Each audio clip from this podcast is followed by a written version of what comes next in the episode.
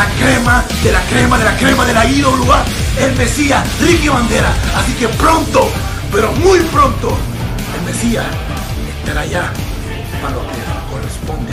Les guste o no les guste. Oye, oye, oye, Alex Torres junto Omar y Geraldo, bienvenido a otro episodio de Trifulca Wrestling Podcast Interview y en este episodio, uno de los episodios más importantes que hemos tenido, porque tenemos los luchadores de Puerto Rico más importantes del siglo XXI.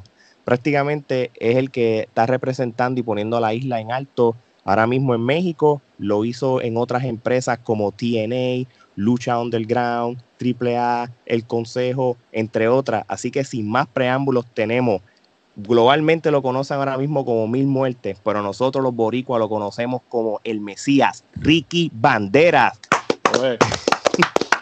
Bienvenido Ricky, muchas gracias por, por aceptar nuestra invitación. Todo bien, espero que estén todos bien por allá y que estén cuidando. Gracias, Omar. Gracias luego de dominar este, la IWA y Puerto Rico y la escena local, eh, llegas a México. Eh, ¿Cómo se te da esa, esa oportunidad eh, y, el, y la transición a México? ¿Fue fácil? No, nada que ver. Eso date cuenta es como, como subir la, muralla china. Date cuenta que no es, no es tan fácil. La gente se cree que, que tú llegas aquí y ya voy a ser luchador. O, o mira, yo quiero ir para México. papá, tú no sabes lo que estás diciendo. si sabes que si en, mi, en el territorio tuyo la, estás haciendo, ¿cómo la vas a hacer en otro, otro sitio? Y aquí, no, aquí tú tienes que, que, que luchar por, por, por, tu parte, luchar por tu posición. aquí tú tienes que bajarte y tienes que pegar el par de puños y hacer lo que tienes que hacer para lugar, ganarte un lugar aquí en México. Ok, ok. Si tú eres luchador aquí en México, es luchador en cualquier lado. Eso te lo garantizo yo. Muy bien. Esta faceta de México, créeme que no es, no es fácil. Ok, ok. Geraldo. llegaste a AAA, plantaste bandera, básicamente, y en pones el nombre de Puerto Rico en alto, siendo el representante extranjero posiblemente con más éxito en, la empresa eh, AAA en ese momento. Tienes feudos con Cibernético, LA Park, Vampiro, entre muchos otros. ¿Cuáles luchas tú consideras que fueron memorables y especiales para ti durante esa corrida? La lucha que fue en la historia de México fue en la Arena México, perdón, este, en, sí, no, fue? Sí, fue en el Palacio, de, perdón, en el Palacio de los Deportes. Y, y, en el Palacio de los Deportes, date cuenta que caben como 30 mil personas. Sentadas, más el ringside. Más, date cuenta que esa lucha, que fue Triple Manía 17 con Dr. Wagner. Ah, la lucha que hizo que, que, el Mesías catapultara a otro nivel aquí en México más grande. Ok. Porque yo era el primer megacampeón de una empresa, el primero. el primer megacampeón en AAA. Y para tú ser extranjero, eso no existe aquí. Sí, no, no, se la, no, se la, no se la dan a los desde ahí, desde ahí, desde ahí hay historia. Claro. Segundo, viene, viene un luchador que es una estrella en el Consejo Mundial de Lucha Libre, una estrella eh, a nivel independiente, y viene a luchar conmigo. Estamos hablando ah, desde que esa lucha empezó, a ras de lona hasta, hasta los falsos finales y todo lo que se hizo en la lucha y que la gente estaba de pie. fueron dos cosas. Ajá. Rompió récord en el tiempo. Esa lucha duró 45 a 50 minutos. Ok. Fue un Iron Man. Eh, No, casi, casi, porque el Ironman es una hora. Sí, el Ironman es Exacto, una hora. casi, Sí, exacto. Pero casi, casi. Y para tú tener una persona 45 minutos sentada y parándose y, y con emoción, la lucha no puede ser cualquier lucha. Ujú. ¿Cierto? Y segundo, éramos dos técnicos. Sí, recuerdo. Sí, que la, La gente, la gente, cuando yo salí, la gente jaló más para Dr. Barner, obviamente, porque está, eh, eh, sí, sí, es extranjero, viviendo en México, representando a AAA, pero él es mexicano, ¿entiendes? Ese tipo de guerra que hay siempre. eh, ah, pues este, este día, no es como nosotros que a veces pues estamos, estamos, estamos, una persona está viviendo mucho, ah, pues, este es puertorriqueño, ¿me entiendes? Ujú. aunque no sea de aquí. Pero aquí- aquí puede vivir, puede vivir 100 años y como quiere seguir siendo extranjero. Punto. No hay de otra. Entonces, esa mezcla de que ah, Puerto Rico contra México, hermano, se, se hizo demasiado que jaló mucho para, para, el, para, el, para el lado del el público, demasiado. Pero cuando, esa, cuando empezamos a dar la lucha, se dividió el público. Se dividió de una manera increíble. Ya la gente ha dado para los dos lados. ¿Entiendes? Sí, claro, te entendemos, sí, sí, que Es algo, es algo que no se da así tan fácil aquí.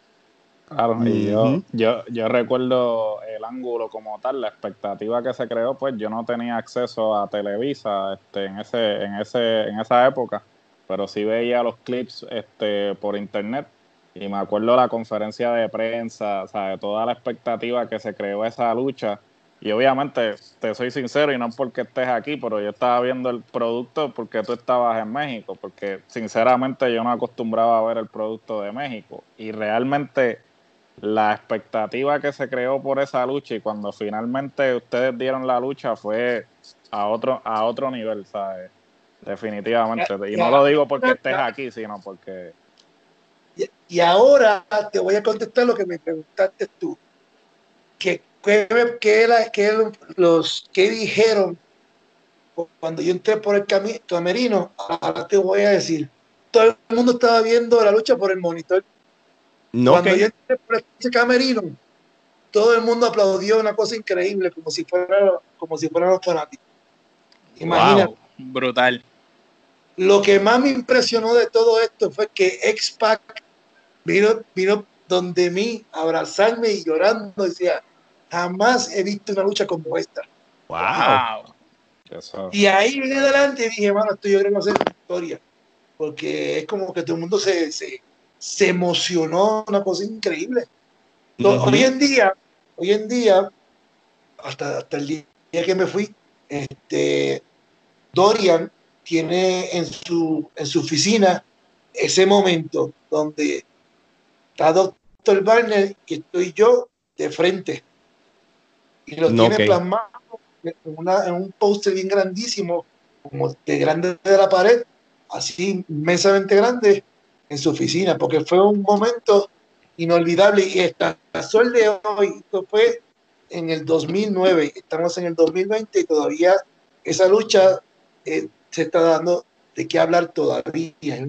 Gente que, ah, yo me acuerdo yo que esa cuando te fuiste a- a- al Palacio de Deportes, luchaste cuando te van- todavía, todavía se, se está, en- eh, todavía no hay, nadie, no hay nadie que haya roto ese récord. en, Y la esa no, página de, intensidad que se hizo. en la página de AAA este, a cada rato ponen la lucha, este, la, la, la ponen en sus redes sociales y eso. So- sí, sí. El histórico.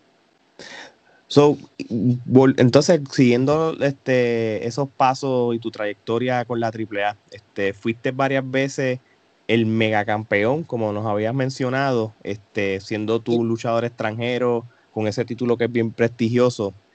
¿Y cómo fue el, cómo, cómo, cómo fue la, disculpa? Fue más tiempo que lo tuvo, fue casi, yo creo que casi 300 días Sí, mantenerlo. Casi Wow, un año. sí que, sí. sí, casi, casi un año. Una de Este, ellas. Una de ellas. Porque fueron cuatro veces que Sí. lo tuve. Oh, cuatro, ok, cuatro veces. So, este, ¿cómo, ¿cómo fue, cómo se sentía, cómo, cuál, cuánta presión tú sentías mientras tú tenías ese campeonato? O sea, prácticamente todo el mundo estaba detrás de, tu cabeza, como dicen. Sí, sí, es que era así, que fue así, la verdad. Este, y pues es que, como te digo, la, la, mejor escuela que tuve fue la de Puerto Rico. ¿Entiendes? Yo cuando estaba en Puerto Rico, pues tenía ese campeonato y la, y la fanaticada pues tienes que dar lo mejor. O sea, ya estando tú en, México, esto es masa, aquí es masa.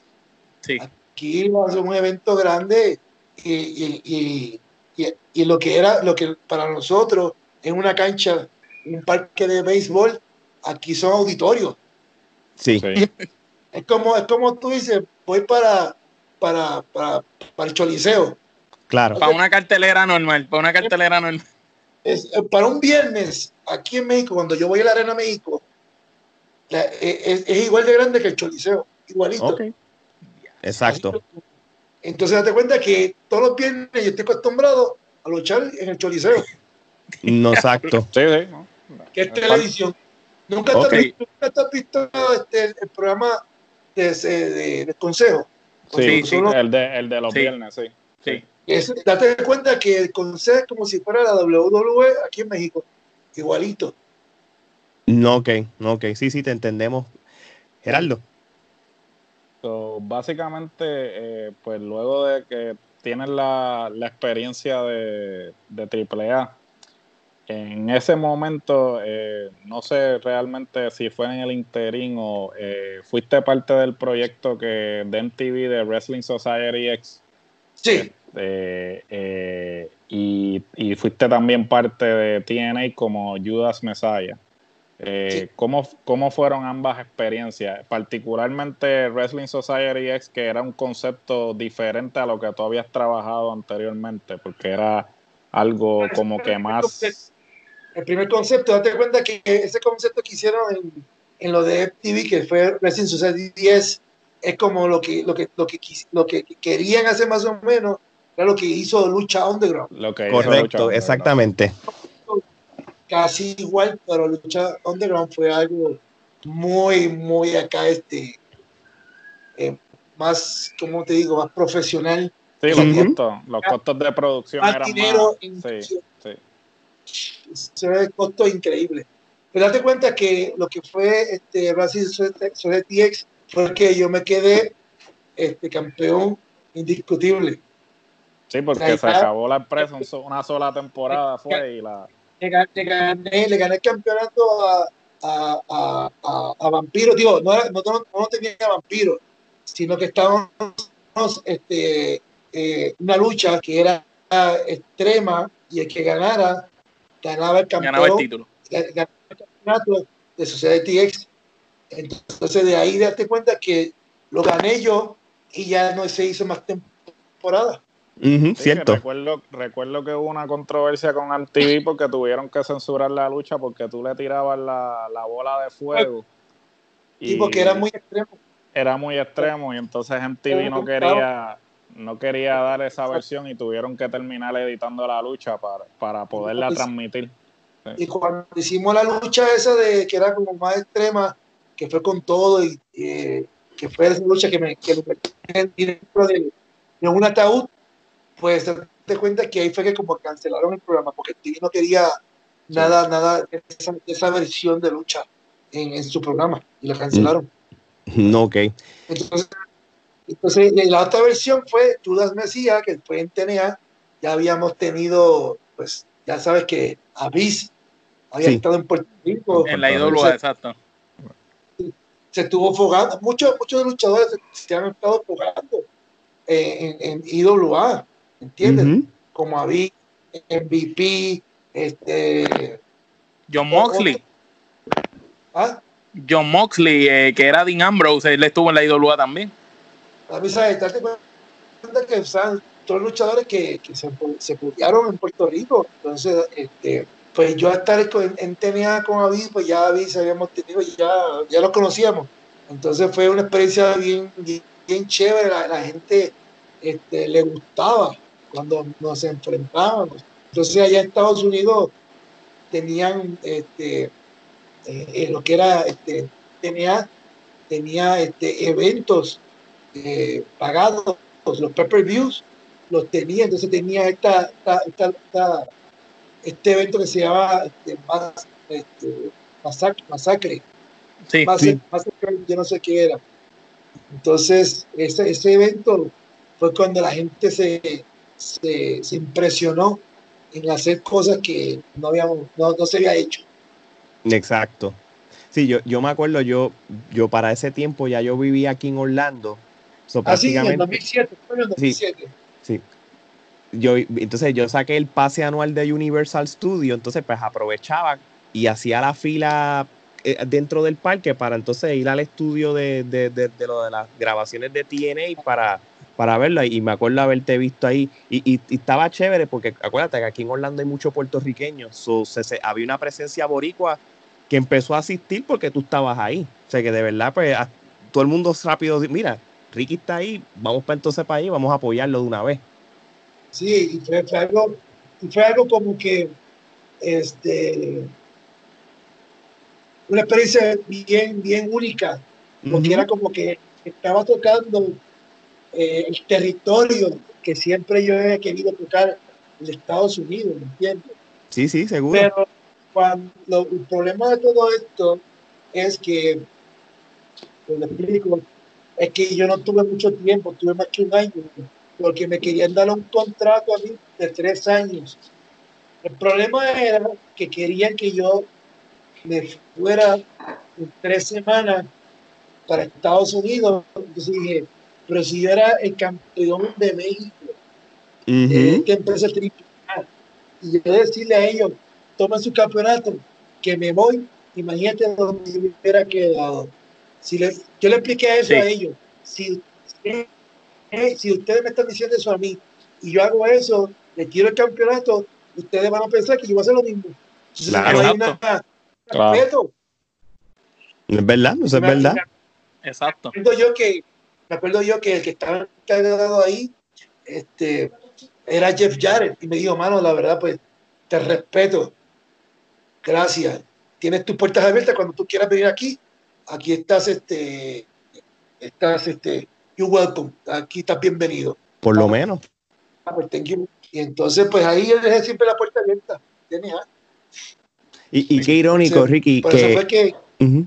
Ajá que, muchos años después, ahora mismo lo que es ahora Impact Wrestling, tienen estas alianzas con, con empresas mexicanas. Yo creo que en este caso, yo creo que es en la AAA, ¿verdad? Es Geraldo, es la que tienen alianza. Sí, pero tiene, tiene en ese momento tenía alianza con AAA ya también. Porque exacto. El, el, World, el World X Cup traían gente de AAA. Uh Fíjate que yo me fui de AAA este, de mal términos. Ok, ok. Sí. Entonces no fue, no fue, yo, si yo me fui en términos con AAA, pues entonces date cuenta que lo único como siempre hace que cierran puertas. Correcto. que uno entre. Exacto. Ok. Era Omar. Eh, luego de establecerte en México, ¿verdad? Como una de las figuras más importantes de haber estado en Estados Unidos, de tu carrera grande en, en la IWA, vuelves otra vez a Puerto Rico, pero en vez de la IWA vas con WWC. Eh, cuéntanos cómo fue esa corrida, que no fue muy grande ahí de mucho tiempo, pero tuviste unas luchas muy importantes en Puerto Rico y cómo comparas lo que era la IWA con la Capitol. No, son cosas muy diferentes. Ahí, ahí. Tú bien lo sabes, un lugar que se puede comparar con WWC. Además, no, seguro. Y acuérdate que, que el mundo va a jalar por lo suyo, siempre. Siempre. Ellos, ellos a mí me estuvieron llamando desde 2007. No, ok. Cuando yo estaba en TNA y yo nunca decía que no. No quería ir.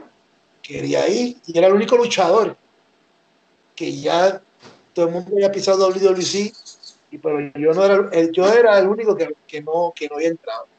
Que decías que no. Que decía que no. Ah, no voy a ir, no voy a ir, no voy a ir, no voy a ir.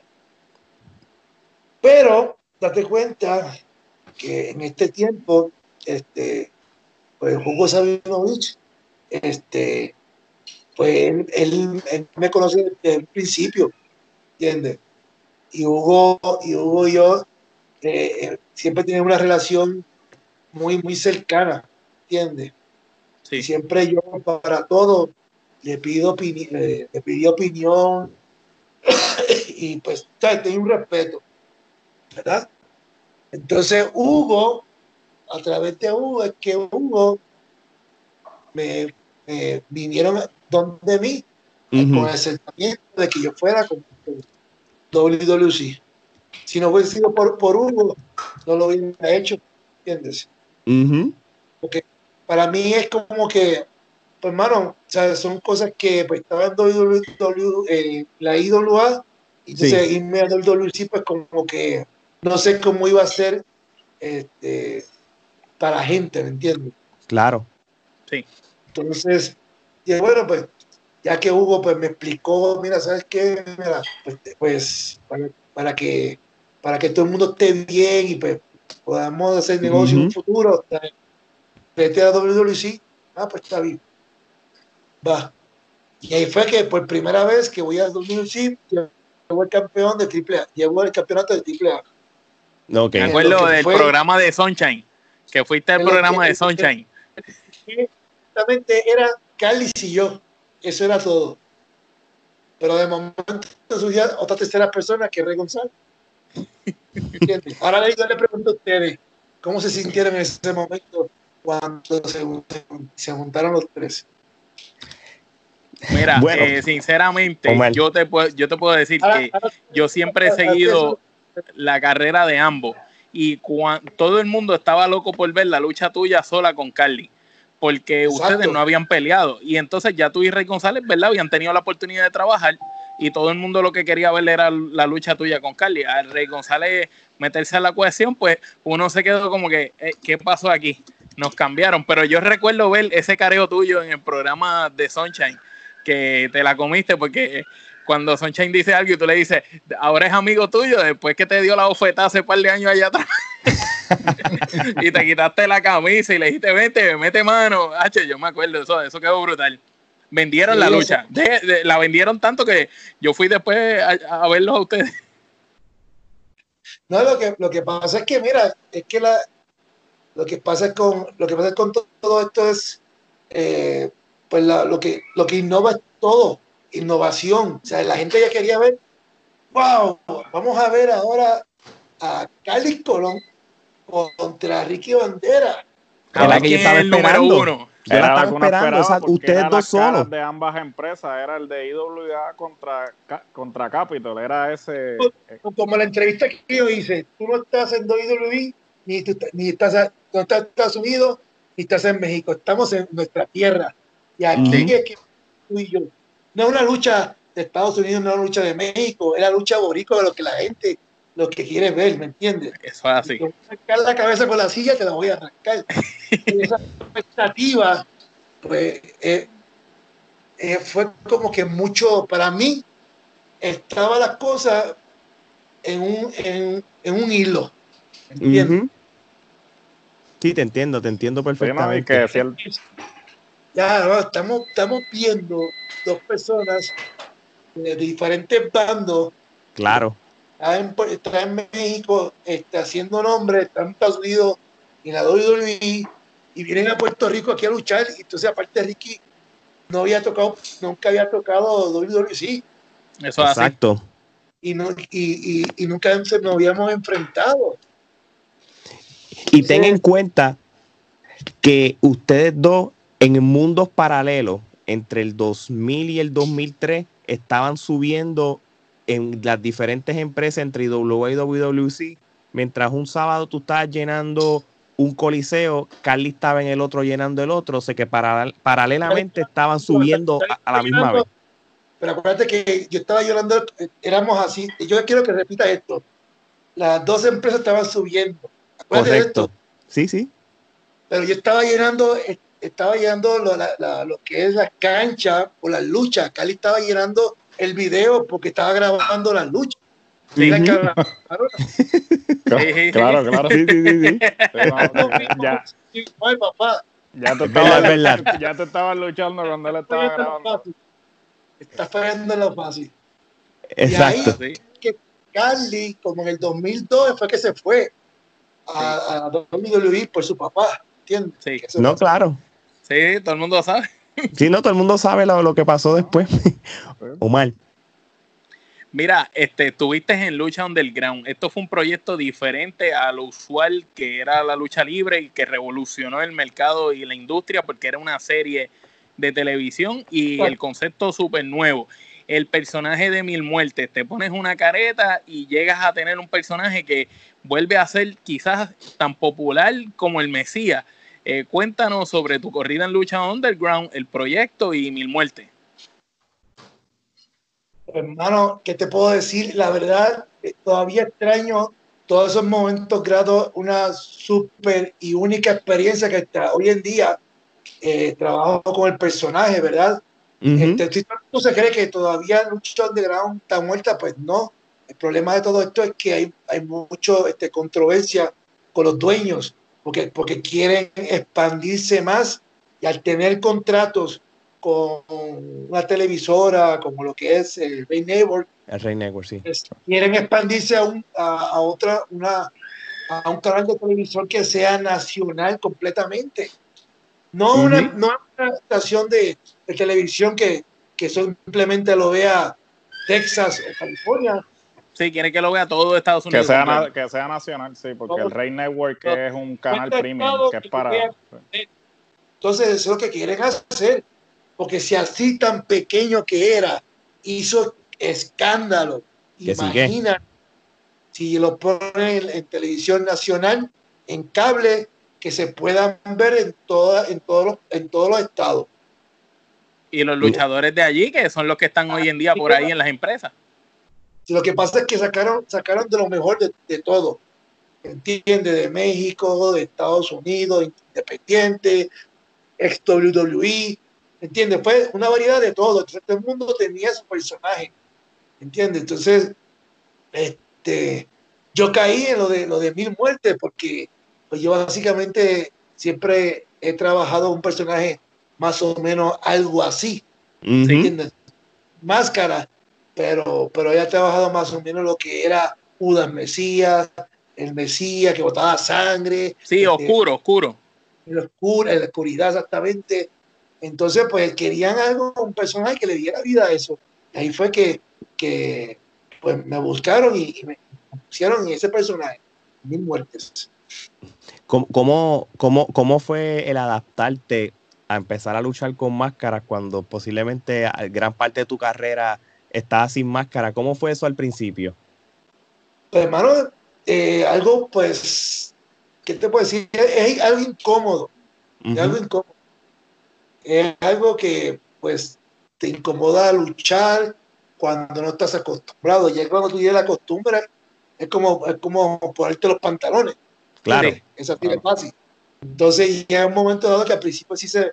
mira, porque lo que pasa es que cuando yo llegué a México, tuve tres meses luchando con máscara, Oh. Oh, sí, cierto, al principio, sí, sí. como muerte cibernética. Muerte ciber, Sí, tienes toda la Muerte razón. cibernética, sí. Todo es, al- todo es algo así, todo siempre ha caído como en un lapso de, del mismo personaje, pero en variedad. Entonces, date cuenta que había luchado de esa manera, pero no, eh, no, no, no era como que tan consecutivo como lo que estaba haciendo ahora en este programa. Porque una lucha, porque nosotros luchábamos viernes, sábado y domingo, ¿entiendes? Hasta a veces en el día yo luchaba dos veces. Claro. programas, eh, ¿entiendes? Luchaba, una empezaba a, la- a, la- a las, me imagino, a, la, a la una, un ejemplo, se terminaba a las tres, a las tres y media este, cerraban y a las cuatro volvía el otro, el otro, el otro grupo. Porque el que entraba a un, a una, a un evento televisado no puede entrar en el otro.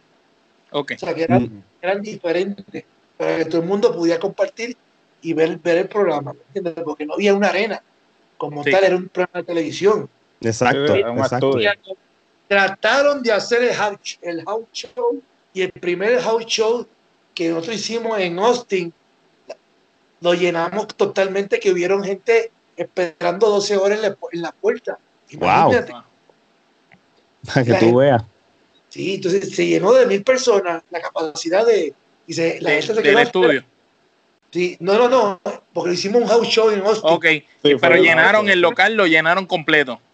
El, el, el, prototipo de, de, lucha underground, lo que querían era, era una, en la serie de televisión, pero querían ver si podían ellos hacer house shows, eventos especiales en diferentes partes de Estados Unidos. Entonces, date cuenta que hicieron el primer evento en, en Austin, Texas. Y ahí, ahí en, ese evento eh, hubieron gente que estuvieron 12 horas afuera. 12 horas. Yo pusieron una caseta de campaña, a dormir ahí porque la capacidad era mil personas. Si llegaba a esas mil personas, no, no había oportunidad para nadie. Y mucha gente entendía eso. Y, y entonces lo que hicieron eso, vinieron hasta afuera para poder este, entrar al evento. Son cosas que te dices, wow, hasta donde llega la fanaticada cuando hay un producto buenísimo. No, claro. Y, y como tú dijiste, y eso que no fue en un network este, que todo el mundo tenía acceso a verlo. Yo, yo sí lo tuve acceso a verlo y obviamente lo supe cuando empezaron a comentarlo. Mira, está esta lucha del gran y eso. Y obviamente ya, ya para aquellos tiempos en las redes sociales de las páginas de lucha libre, pues hablaban sobre eso. imagínate en un USA Network, un TNT. Te voy a decir una anécdota. Cuéntame. Hay algo que te vas, te vas a reír cuando te lo diga. Ajá. Yo no, no, nunca, nunca había escuchado, no sé si era por mi ignorancia o, o, a lo mejor este por, porque no tenía interés, pero yo nunca sabía que había siempre antes un Wrestling Con. Antes de lo que era WrestleMania, ¿entiendes? Como yo nunca había estado en el territorio que era que yo quería, en Estados Unidos, nunca, sé, nunca tuve la oportunidad de estar en una empresa. Digo, estuve en TNA, pero no fue como eh, estando eh, consecutivamente, ¿me entiendes? a largo, a largo plazo. A largo plazo, pues nunca, nunca, nunca pude eh, aprender ese territorio hasta cuando yo llegué con Lucha Underground, que estuve con ellos cuatro años. Sí. Entonces, date cuenta que a mí me llevaron para un Wrestling Con, y ya, porque es un Wrestling Con, y ya los muchachos que estuvieron en un Wrestling Con eh, ese año pasado, me habían contado, mira Ricky, la verdad, viene mucha fanaticada de todos lados, y de verdad tú puedes vender todo lo que tú quieras, y, y olvídate, tremenda explicación. Ah, pues está bien. Entonces dice, cuando, cuando vayas a ir, hermano, todo el mundo te va a querer ver y, y, y todo el mundo como estamos ahora mismo eh, pegados en la televisión, lucha underground, vas a ver que la gente te va a querer ir a ver a ti, porque tú eres el rudo ahí de, de lucha underground.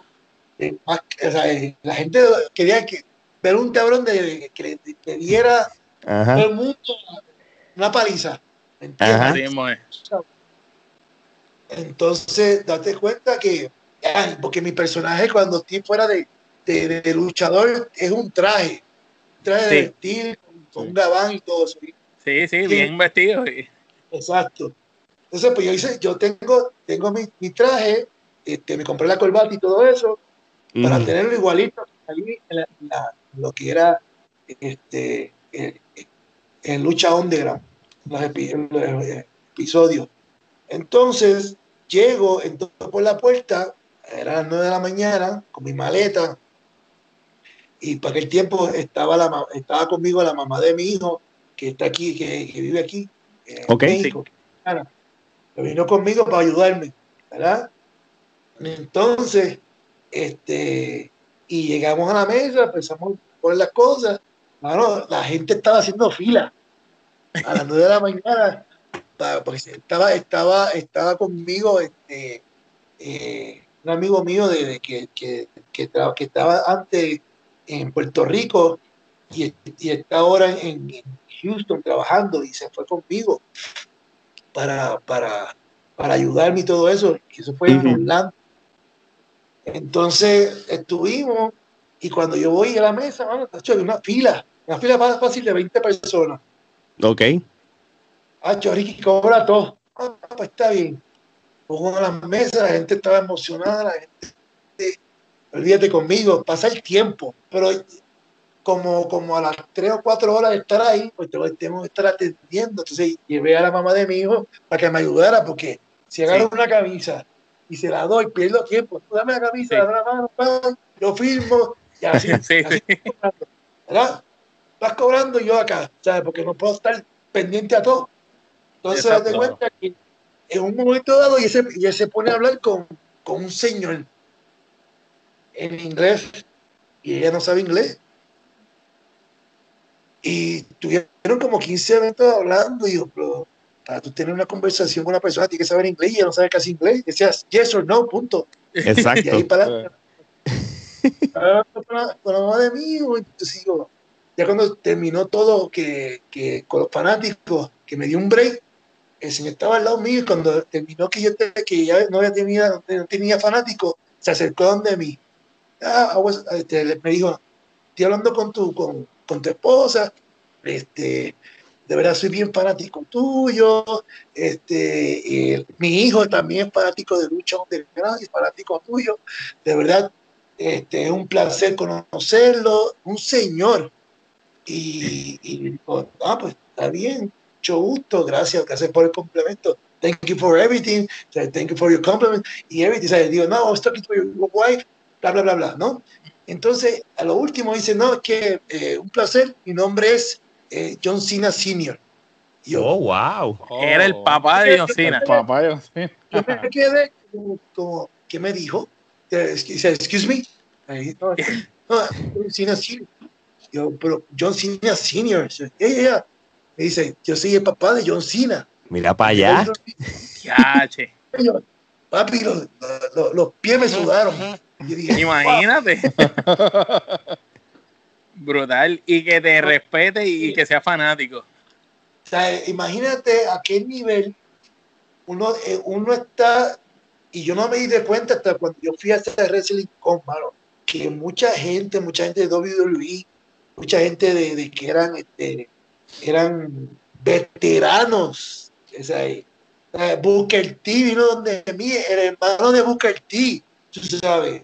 Sí, Andre, Topo, este, hasta, hasta Dodge Martel, que estaba donde estuvimos platicando.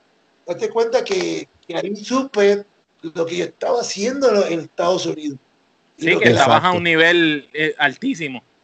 Ah, exactamente, pero yo no me había dado de cuenta porque estaba la lucha eh, era en un estudio, la gente le encantaba este, eh, todo, ese, todo ese tipo de, de, de, de, conexión, porque acuérdate que yo también estaba con Katrina. Sí, sí, sí, sí, sí, Era otra cosa más diferente, trabajábamos los, dos juntos, ese clic como tal, y entonces date cuenta que, que a todo el mundo le encantó eso. Hasta Katrina fue, estaba, estaba aparte, se, fue, se vino conmigo como como una hora y, hicimos más todavía. Entonces, entonces, entonces, lo que pasa es que a la gente le encantó eso. Bueno, para explicarte más, Shane McMahon y, y, y, fue Triple H al principio que empezaron de Lucha Underground, quisieron comprar eh, Lucha, Lucha Underground creyendo que es una empresa. oh, wow. dijeron, esto no es una empresa, esto es un, programa de televisión. Imagínate cómo lo pegados que estaban. Sí, a qué nivel que era, era competencia, era una super competencia porque era, era algo innovador. Era tú el programa y lo ves como película. Que sí, sí, sí. ¿Qué es lo que están haciendo ahora? Ahora ellos están haciendo eso con la lucha de Undertaker y AJ Styles. Pero es como todo, el que el primero que innova es el, el más importante. Ya los demás, mismo, ¿eh? parte, ¿me entiendes? Esa historia. Entonces, todo el mundo tenía una historia, todos, todos tenían una historia. No había ni uno, porque el, el, el, el, crew no era grande, era, ¿sabes? Teníamos, éramos como unos 20 luchadores nada más. 20 o 15, no me acuerdo bien, pero no era, nada más, no, era, no, no eran 100 ni 200 luchadores. Exacto, exacto. Entonces todo se controla. Entonces los que, los que hacían este, esa historia en lucha underground este, eran gente que trabajaba ahí en WWE. era los uno de los escritores, que se llama eh, Chris de Joseph. Fue uno de los que estaba así, ok. Sí. Joseph era, era, el coordinador porque había tres escritores, no era uno, tres. Ok. Y aparte, el director de, de, el director y, director y productor de, de Lucha Underground se llama este, Eric Ben Wager.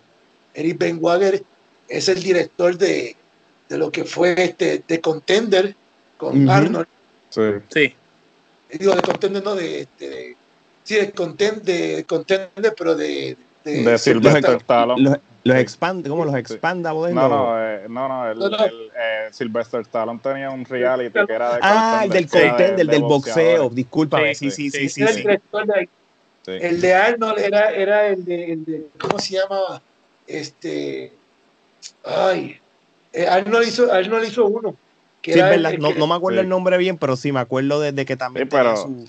dentro de todos esos nombres, el más ah. grande ahí es Robert Rodríguez, que Robert Rodríguez este, es una, tiene una mente ¿sabe? privilegiada.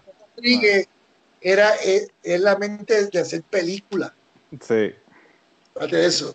Robert Rodríguez es el dueño de lo que del es Rey, del Rey Network, sí. Sí.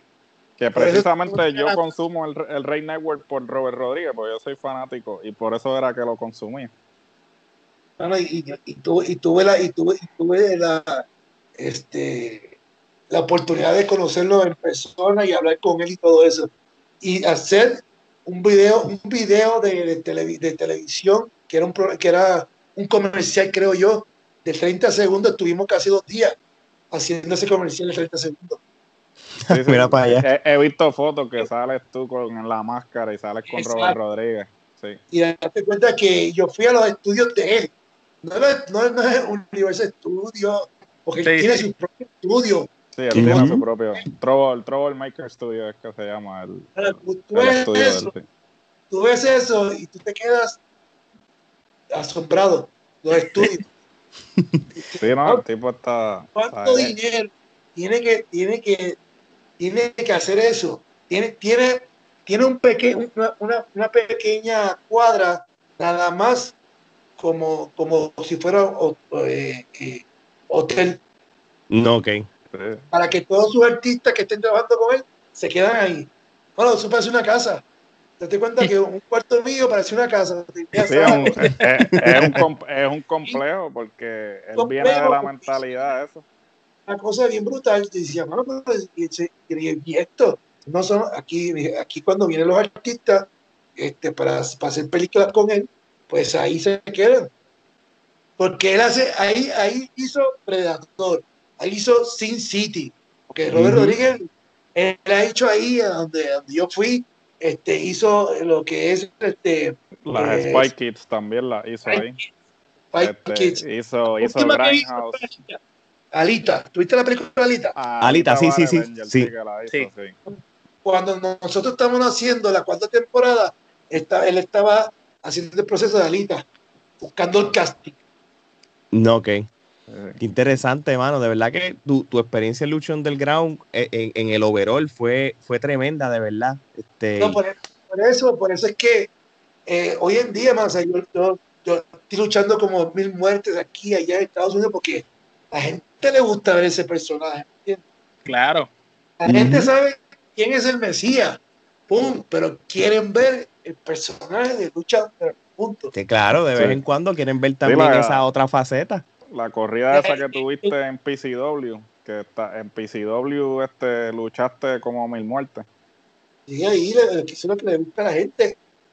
¿Entiendes? Eso es lo que eso fue lo, el, el, la cara de entrar al, al, al territorio de, de, Estados Unidos fue mil muertes enmascarado. Exactamente y la gente de Estados Unidos le gusta la gente con las máscaras, como así como los mexicanos y todo eso. La gente le encanta. Sí, eso vende, la máscara es ah, algo sí, Y que tú eres un luchador enmascarado diferente, porque tú eres un tipo que lucha bien rápido, bien agresivo, también dominas aéreo, dominas el llaveo, te ves físicamente imponente y, y, no eras el típico luchador enmascarado que normalmente se veía. Por eso es que el personaje de Mil Muertes en Lucha Underground impactaba tanto.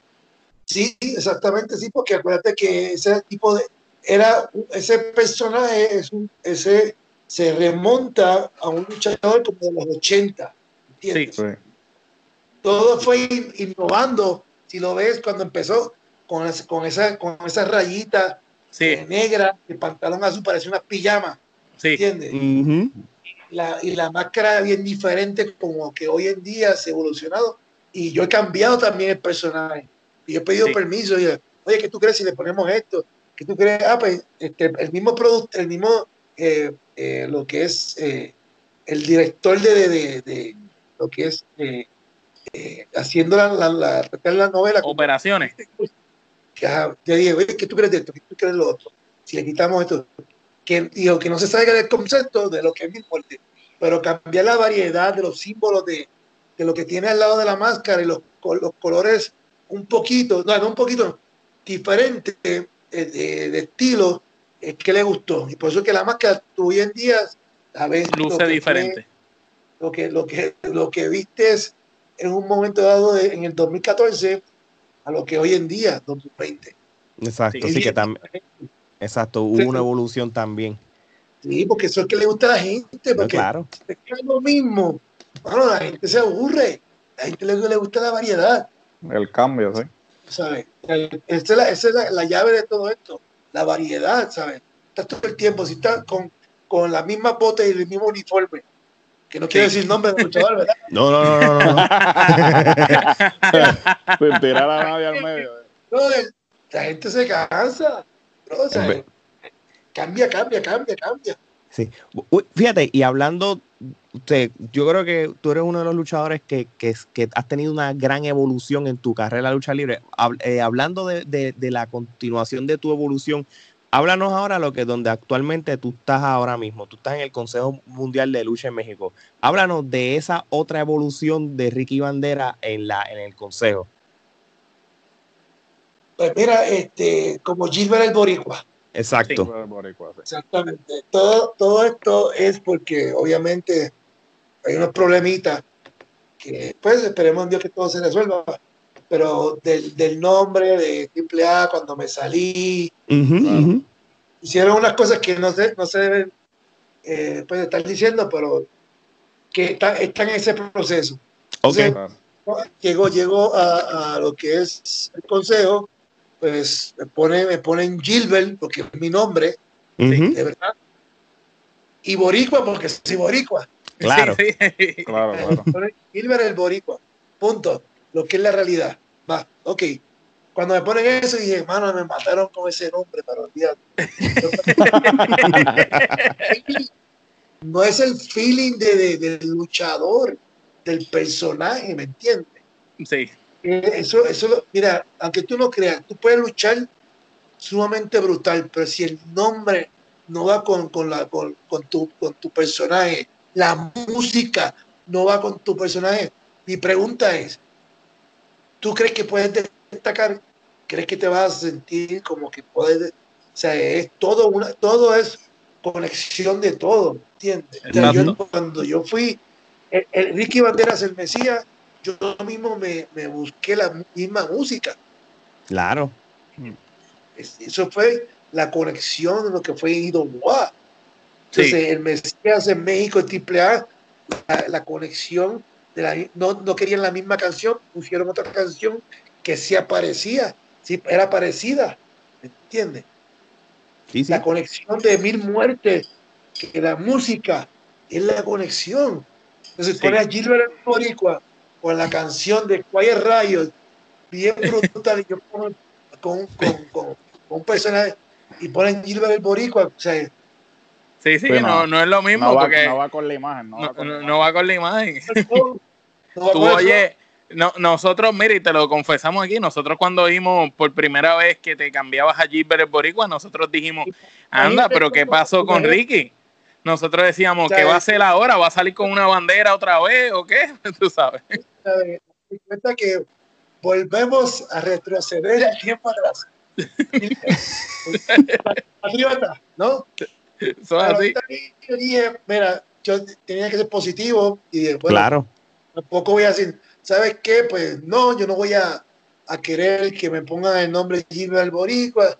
Entonces, yo dije, bueno, vamos a ser positivos de todo esto. Si, si pasa esto es por algo, porque Dios pasa Tiene un cosas propósito. tiene, tiene que tener un propósito, punto. Entonces, digan, para adelante, olvídate, la gente va a saber que yo soy el Mesías. La gente va a saber que. Olvídate, ¿sabes? Nada más el proceso de, pues, pues, cuando yo fui allá, todo el mundo, pues, hermano, todo el mundo me recibió, que no es- suelen de ser así, porque es una empresa muy, muy, este, eh, pues, muy, muy cerrada en sentido de, Hermética, sí, A la antigua, a la antigua. no puede cualquier luchador entrar al consejo. Eso no o sea, ¿Tú sabes cuántos luchadores hay aquí en México? Pues esa es la catedral de la lucha libre. La catedral. Imagínate. Entonces, para tú entrar al consejo y después llegar con una posición, la gente dice, pero yo, si yo llevo 20 años en la empresa y estoy en la primera lucha, imagínate. Y para llegar, porque según, se- según la primera, no es como Puerto Rico, tú me entiendes, aquí en México, Sí. este, primera, segundo, son niveles. Hasta que llegas arriba. Hasta que llega al estelar. Si es que llega, porque hay gente que nunca llega. Exact- Exactamente, imagínate cómo, cómo es la, la historia de todo esto. Llego allá, todo el mundo me conoce, obviamente, pues por, por mi background, por mi trabajo aquí en México, que ya llevo 15 años, ya todo el mundo me conocía, los que eran chamaquitos estaban como, como el místico de ahora, él me veía cuando estaba pequeño, cuando, Sí. cuando, cuando estaba Ruch, me veía cuando Sí. estaban pequeños. Ajá. ¿entiendes? Yo llegar allá, pues entonces, pues, este, dice, no, no, o sea, me cuenta la historia eh, y todo mi respeto, mire usted, ¿cómo entiendes? O sea, que es un respeto y una línea que es lo que yo digo, ¿me entiendes? Tú respeto, yo te respeto y mira, trabajamos como deben ser. Ya, yo tengo, yo, te- yo soy ya una leyenda, pues tú respétame y háblame como, como, como lo que soy, ¿me entiendes? Como un Porque a mí- veterano, sí, con respeto. ¿eh? a mí me ha costado demasiado, demasiado la lucha libre. ¿Entiendes? Sí, sí, sí, Mucho. entendemos. Muchísimo. Entonces, no va a venir cualquier. Chile mierda, ¿sí? cualquiera A, a hablarme a mí como, como le dé la gana, ¿me entiendes? Porque lo va a hacer así. Exacto. Es que más allá de la lucha Si yo voy a libre, Puerto yo- Rico, un respeto de hombre, ¿no? Cuando voy a Puerto Rico, era este. Digo, mano, me voy a. Tráigame tierra. Tráigame. Porque, y no los culpo, no los culpo porque lo que pasa es que, pues la situación, eh, mucha gente, pues yo estoy viviendo mucho tiempo aquí en México, ya en la cultura ya me ha hecho así. Claro. Claro. Entonces llego a Puerto Rico, entonces digo, contra, a luchar un ejemplo, ¿me entiendes? O sea, ya está adaptado de que todo el mundo, ah, ¿cómo está usted? Todo bien, ¿sabes? Un respeto. Llega a Puerto Rico, mira, no, este, eh, este, hazme una entrevista aquí. ¿no? Ni, ni siquiera me, me pides permiso, o mira, ¿cómo está usted? O, no, Ahí a, te- a, a- a los hoyos herrea ahí. ah, mira. Y- sí, siempre, pero siempre hay algo que me enseñó aquí en México. Si, tú, si, tú no, si tú no te respetas tú mismo, ¿quién lo va a hacer? ¿quién lo va a hacer? No, seguro que sí, seguro que sí. Esto, es. Entiendo, yo entiendo porque la cultura es bien diferente. Las culturas son bien diferentes. no, También claro. cuando hablo aquí, cuando hablo aquí, a veces, a veces ya entiendo, pero cuando digo algo que de nosotros de Boricua y a- platico, a lo mejor se hace un poquito agresivo, ¿me entiendes? Porque a veces hablamos y gritamos y hablamos rápido, ¿se entiende? Y es como todo. Ya llevo 15 años, pero nunca se me, ha- Sí. nunca se me, ha- se me ha quitado lo que es lo boricua, ¿me entiendes? no, Trato claro. de Sí. acoplarme a todo, a lo que es. Le entendemos. Sí, no, claro que sí. Oye, Ricky, vamos entonces a lo que sería la, la- la ronda de las últimas preguntas de, de nuestro podcast. Y de verdad, espero que la estés pasando bien. Eh, eh, La estamos pasando súper brutal de parte de nosotros. No, no, la historia tuya es súper interesante, by the way. No, Gracias, gracias. Hay una, hay otra anécdota que también te voy a decir. es cuando en el 2009 yo Sí. estoy trabajando y me da por llamar a la WWE. ¿O sí? Así. Entonces, pero así date cuenta que yo dije, ah, yo estoy montándome en un autobús porque íbamos a trabajar aquí en México, íbamos a trabajar televisión. Y dije, ah, si llamo a la WWE, a ver qué me dicen. Pero, ¿verdad? Nunca, nunca voy a, nunca voy a, a, a saber lo que pueda pasar. Bueno, Ujú. llamo Si nos llama. y llamo y estoy, estoy eh, con la secretaria. Entonces, eh, le digo, ¿sabes qué? Este, necesito que, que me pongan un agente de WWE. Y entonces, ¿con quién habló? Entonces, eh, mi nombre es Gilbert Cosme, pero en la lucha libre soy Ricky Banderas. Ah, one moment, please. Entonces ahí fue que me, me- me dejaron esperando y la persona que me contestó me dice, Ricky, le estábamos buscando, la verdad quiero que trabajar para nosotros. Y digo, ¿qué? En dos semanas este, necesitamos que vengas aquí a, a, a un, a un show de rock. Ok. Y dije, espérate, pero aquí estoy, estoy trabajando aquí en México. Dice, bueno, me, me dicen una cosa, ¿quieres estar trabajando en México o quieres estar trabajando en Estados Unidos con nosotros? Tú decides. Y yo, "No, sí, está bien. Voy, voy, voy. Mano, voy, hago algo el tryout y todo eso. Y, me- y tú me puedes creer que, porque había hecho antes un tryout en WWE, porque mucha gente me dice, oye Ricky, pero ¿por qué tú nunca fuiste a WWE? Ujú. ¿Verdad? Claro. Sí, de- ¿verdad? Preguntan. de, de Puerto Rico, yo empecé en México, en lucha underground, en TNA. TNA todo el mundo sabe porque no estuve más tiempo ahí, porque pues obviamente pues Sí. por el compromiso que tenía en, en- en México Claro. y no podía tirar el campeonato así porque iba a estar muy mal. Entonces, este, pero cuando hice WWE, este, pues yo tuve un, un tryout en el 2006. Es más, te voy a hacer más claro. Yo tuve un tryout, el primer tryout mío fue en el 2001. Fue, un shotgun de esos, um, de esos eventos. ¿cómo Un se llama? metal, yo creo que un metal. una cosa así, ¿verdad? No, Eso, eso, eso, eso es lo que es SmackDown hoy en Sí. día. Sí, Sí. correcto. Sí. Yo, yo hice el SmackDown con, con, con Tajiri. Ok. Si lo buscas, si lo buscas en, en lo que es este, YouTube, te va a aparecer. Ok. Aquel tiempo WWF. Ok. ¿Ah? Sí. Pero a toda esta, yo estoy trabajando con IWA. Estamos Sí, sí, sí. empezando a subir bien brutal, ¿no? Y yo me estoy destacando como parte de- de- de- del elenco de nueva generación para estrellato, que ya había hecho ya la lucha de escalera y todo eso. Ujú. ¿entiendes? Entonces, pues, a este- para, este, para este mismo tiempo, yo estaba tra- trabajando en IWA y el dueño de esto era Víctor Quiñones. Correcto. Víctor Quiñones, pues yo fui para WWE, ¿verdad? pasé un tryout, a ver qué pasa. Yo luché con Tajiri y a todas estas luché, todo salió bien. Entro, termino la lucha, entro al camerino que había, que había un pasillo, porque estaba hablando estadio de Estados Unidos, pues a las Gigantesco. arenas allá, Sí, que hacer largo por ahí Sí. para abajo. como una, este es un mundo entero. Y Sí. cuando voy caminando por el pasillo, viene Stone Cold de frente y me dice, dice, great match. Wow, muy Y bien. Uf, Yo dije, yes. Tú dijiste, se me dio. Se me dio, se me dio. Ay, brother, lo que más siempre he querido. Entonces, a todas estas, eh, ya estoy saliendo. Víctor Quiñones me dice, ah, me, me dijo, me dijo este, eh, Vince que todavía tú no estás preparado, Ok. que todavía estás como que verde, que necesitas un poco más de experiencia. Y yo me quedo mirando y digo, ¿cómo si, si en Puerto Rico, que es una plaza, que si tú no, si tú no, si tú no le das al público lo que, Lo que verdad quieres te echaba. no vas para ningún lado y el público en Puerto Rico Eh, empezaba. sí. una, diferente era. Uh A toda gente me quedé así, tú sabes, pensando y dije, no puede ser, no puede ser, junto no puede ser.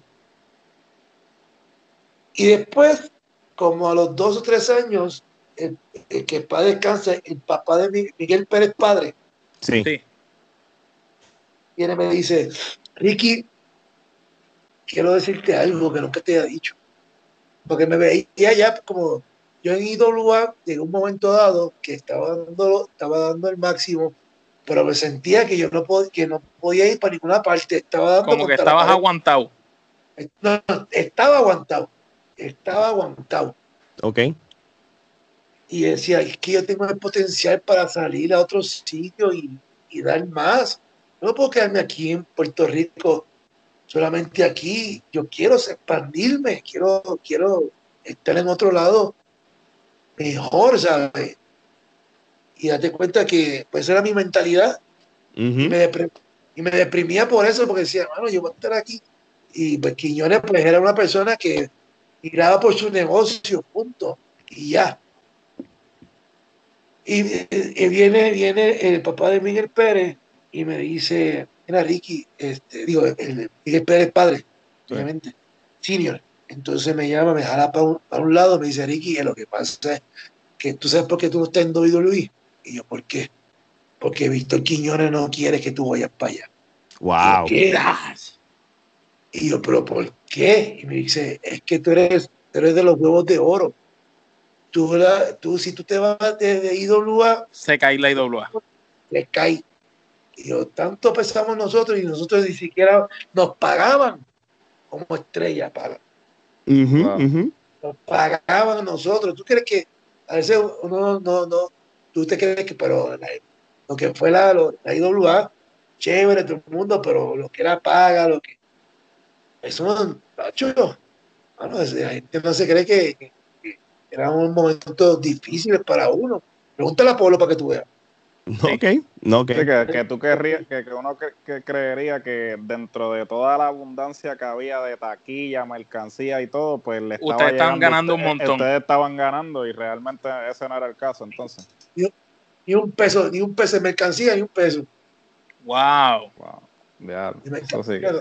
Yo, lo que pasa es que yo aprendí mucho, pues cuando salí de IWA, eso de mercancía, todo eso lo, lo expongo yo en lo que es mi muerte entonces, porque aquí en México sacas una camisa y mano, pasa, pasa, pasa un día y hasta te la, te la clonan. Sí, te la piratean, sí, eso pasa. Entonces, no hay negocio porque si vas, te, tú vendes la camisa, la otra la más, más barata, entonces, tú entiendes. Sí, no, no, sí la, gente va, la, gente está buscando ahorrar, van a comprar la pirata en vez de la original. Exactamente. Hay otros que sí, que te la compran, pero no, no fluye como, como si yo voy a Estados Unidos, llevo mercancía, o como cuando voy a Puerto Rico, llevo mercancía, y mano, la gente lo va a comprar. ¿Cuánto es? Ah, ¿Cuánto es esta? 30. Y te va, ah, pues toma, dame dos, dame una, tal.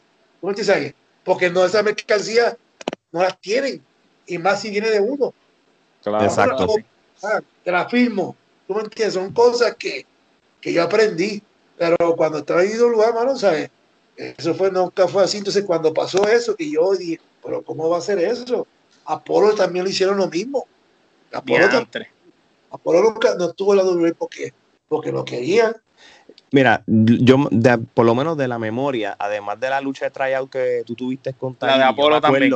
Apolo también tuvo su tryout, el Lobo Anderson tuvo su tryout y este Shane de Glamour Boy también tuvo su, sus tryouts en más o menos en ese lapso de tiempo, porque yo me acuerdo haber visto esas luchas en Metal o en Shotgun, en uno de esos. Exacto. Sí, en los programas de, de, una hora.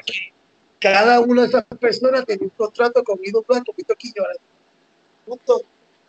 Claro, que realmente si lo pones en perspectiva, eh, era contradictorio porque yo recuerdo que cuando la IWA comenzó, la IWA también daba esta, eh, esta idea de que era como un terreno de desarrollo, un, circuito de desarrollo para WWE, que por eso fue que en, el, en un momento dado Tiger Alicín este, estuvo con IWA, eh, con IWA y se lesionó y entonces ya WWE como que cortó relación porque Tiger Alicín demandó a, a WWE mientras estaba en IWA. Algo así fue que pasó.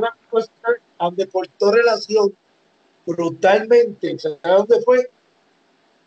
Cuando vino el hijo de, de Rick Flair. Ah, David, David Flair. David Flair. David Flair aquí sufrió como nunca en Puerto Rico. Es decir, que yo me acuerdo que hasta una vez le, hicieron una lucha que donde estaban todos los, fanáticos, esa de Correa, no sé cómo se llama. Sí, la Correa, Lumberjack Match. Eh, exactamente. Eso se ve más que en Puerto Rico, porque eso en México eso ya. Sí, eso. no, y, que los fanáticos te dan duro en Puerto Rico porque no, no, le importa. No se miden, no se miden ahí. Entonces, eso, él hizo ese tipo de lucha, yo no sé con quién fue, y lo lastimó. Y se quejó con Rick Flair, y Rick Flair era uno de los pilares más grandes y jefe en la WWE Hermano, y Vince cortó con Víctor Quiñones para el carajo. Me acuerdo yo que nosotros un día íbamos para una arena, para una cancha de, que teníamos un show, y yo el otro día me vengo a enterar que Rick Flair está encabronado, le iba, le iba, le iba a, a dar un par de puños a Víctor Quiñones, lo tuvieron que aguantar y todo eso. todo, y esa gente tuvieron que regresar para atrás. Y estando, estando uno de los eventos, uno de los eventos que hizo aquí en Puerto Rico, eh, Luis. Me acuerdo que para ese tiempo fue que vino, vino Eric Alexander. Sí, sí, sí. Alexander, Escobar. fue en ese, en ese evento donde quiso, quiso pertenecer a WWE y le dieron el contrato. Digo, yo no hizo nada Tuvo como 20 años. No, hizo nada, no hizo nada. Y el primer día que estuve en WWE lo mataron. So, imagínate. Este, pero, pero sí que fue verdad. Eso Oye, lo, lo sabes tú, tú estabas ahí. es, verdad, nosotros como fanáticos lo vimos. Nosotros como fanáticos lo vimos. Esto sí que fue historia. tú, sabes, tú sabes que yo me acuerdo porque todo el mundo decía en Puerto Rico, mira, llegó otro boricua a las filas de WWE y todo el mundo, wow, qué bueno, otro puertorriqueño. Salió en televisión en un ángulo y nunca más volvió a salir. Papi, de Wii despedida. con Vicky, con Vicky Guerrero, algo así. Sí. Tienes, tiene un ejemplo, sinceramente, siete años creo fue que duró en OVW. ¿Entiendes? Siete años como siete, seis años, más allá adentro. Que sacan, eh, lo sacan el primer día, yo creo que es SmackDown en Raw, y te montan. Volviendo otra vez al tema, sea, son cosas que, que, que pues, la gente pregunta, bien, ¿por qué no estuviste en WWE? Mano, eh, primero fue en el 2000, 2001. Si te cuento la historia del 2006, te vas a quedar también para atrás. Ajá. Pero lo que pasa es que aquí, pues sí, este, pues ¿qué te voy a decir? Aquí fueron, eh, fue una persona que no quiso que yo entrara. Ok. Y ya, ¿Pero de, de WWE o de Puerto Rico? La, olvídate, esta olvídate, olvídate. olvídate, olvídate de eso. La persona quiso que yo entrara y es como tú decir, entra a México, si yo digo a la empresa que estoy yo, ¿sabes? este tipo yo no lo quiero, pues, pero no entra. Exacto. ¿Qué pasó? No, Entonces, este, ¿he dicho nombre yo? No, no, no. no. este,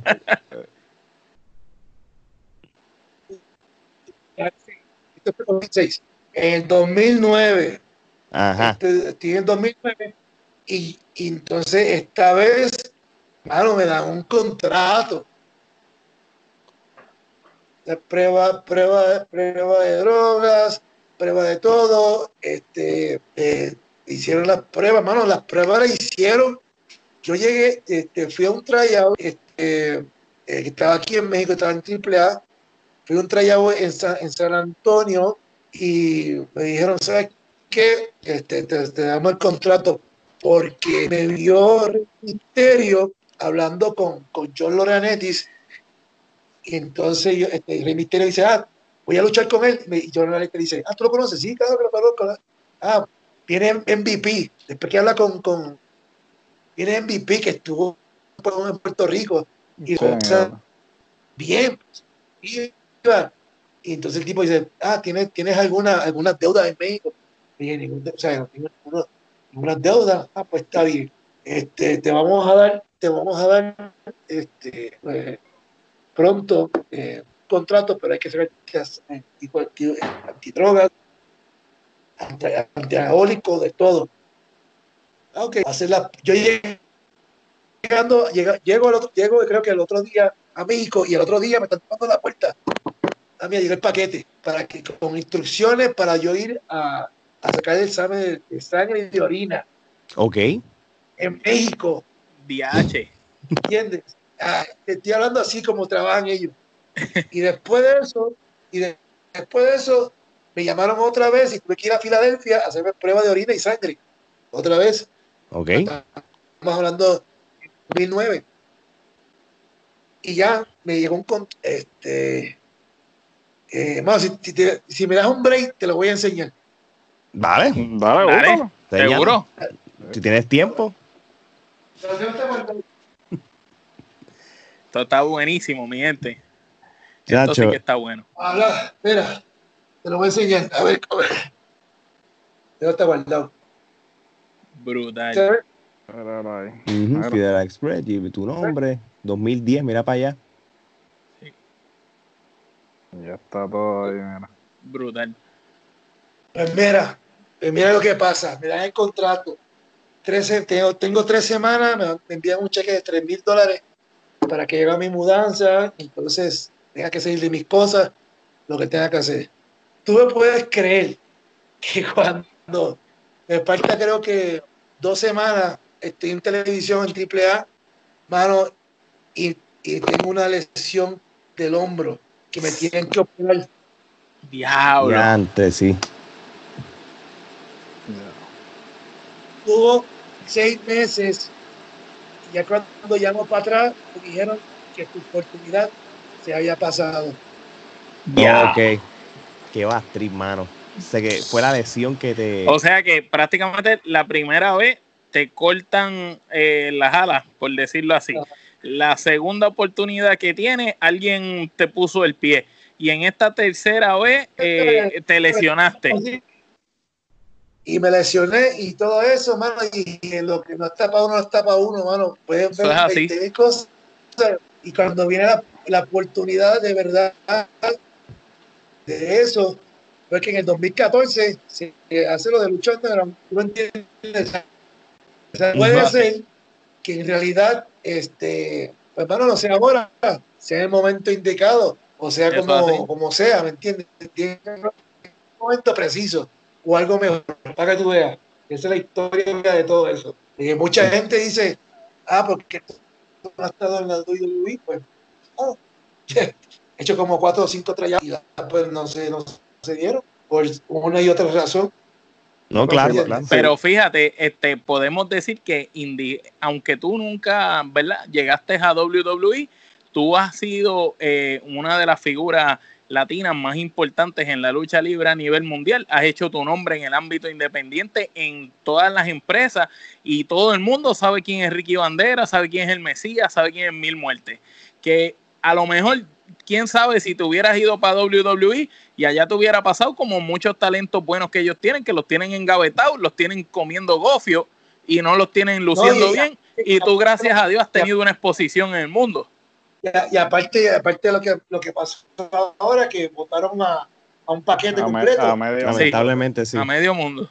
Sí, este, Entonces, sí. pero. Pero tú sabes que una corrida, una corrida por WWE nunca está mal. Ah, no, No, pues claro que exacto. no. Adiós, nunca cara. está ¿Por qué no? Pero tú tienes que ser como Sinatra. Tienes que ser como Sinatra. O sea, eh, tú hiciste tu carrera a tu manera y, y Pero realmente. te digo la, cosa, la, cu- la cuestión es que todavía no hemos terminado. No hemos terminado hace. porque nunca, nunca digas que no, porque toda la vida nunca es digan posible. nunca. eh. Exacto. Y lo que pasa es que hay cosas en momentos que no, se, no son en el momento.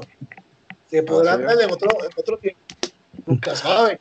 No, claro. Así Oye. Nicky, y, y ahora con, con esta nueva empresa como la AEW, que ahora mismo está en los Estados Unidos, este, ¿qué, qué piensas de esa empresa Sí. como, como otra ¿Te han opción hecho acercamiento? de la WWE? Si yo hablé con Cody Rock de frente, Ok, es una foto conmigo. con él. sí, sí, ¿No sí, sí. Sí, sí, sí. Ese día yo platiqué con él y todo eso. Y lo primero que me dijeron es, ah, ¿qué acercamiento tienes con AAA? Y dije, ah, chach, ya no, no hay break. Claro, por como la alianza, sí. Claro, todo, vale. sabes.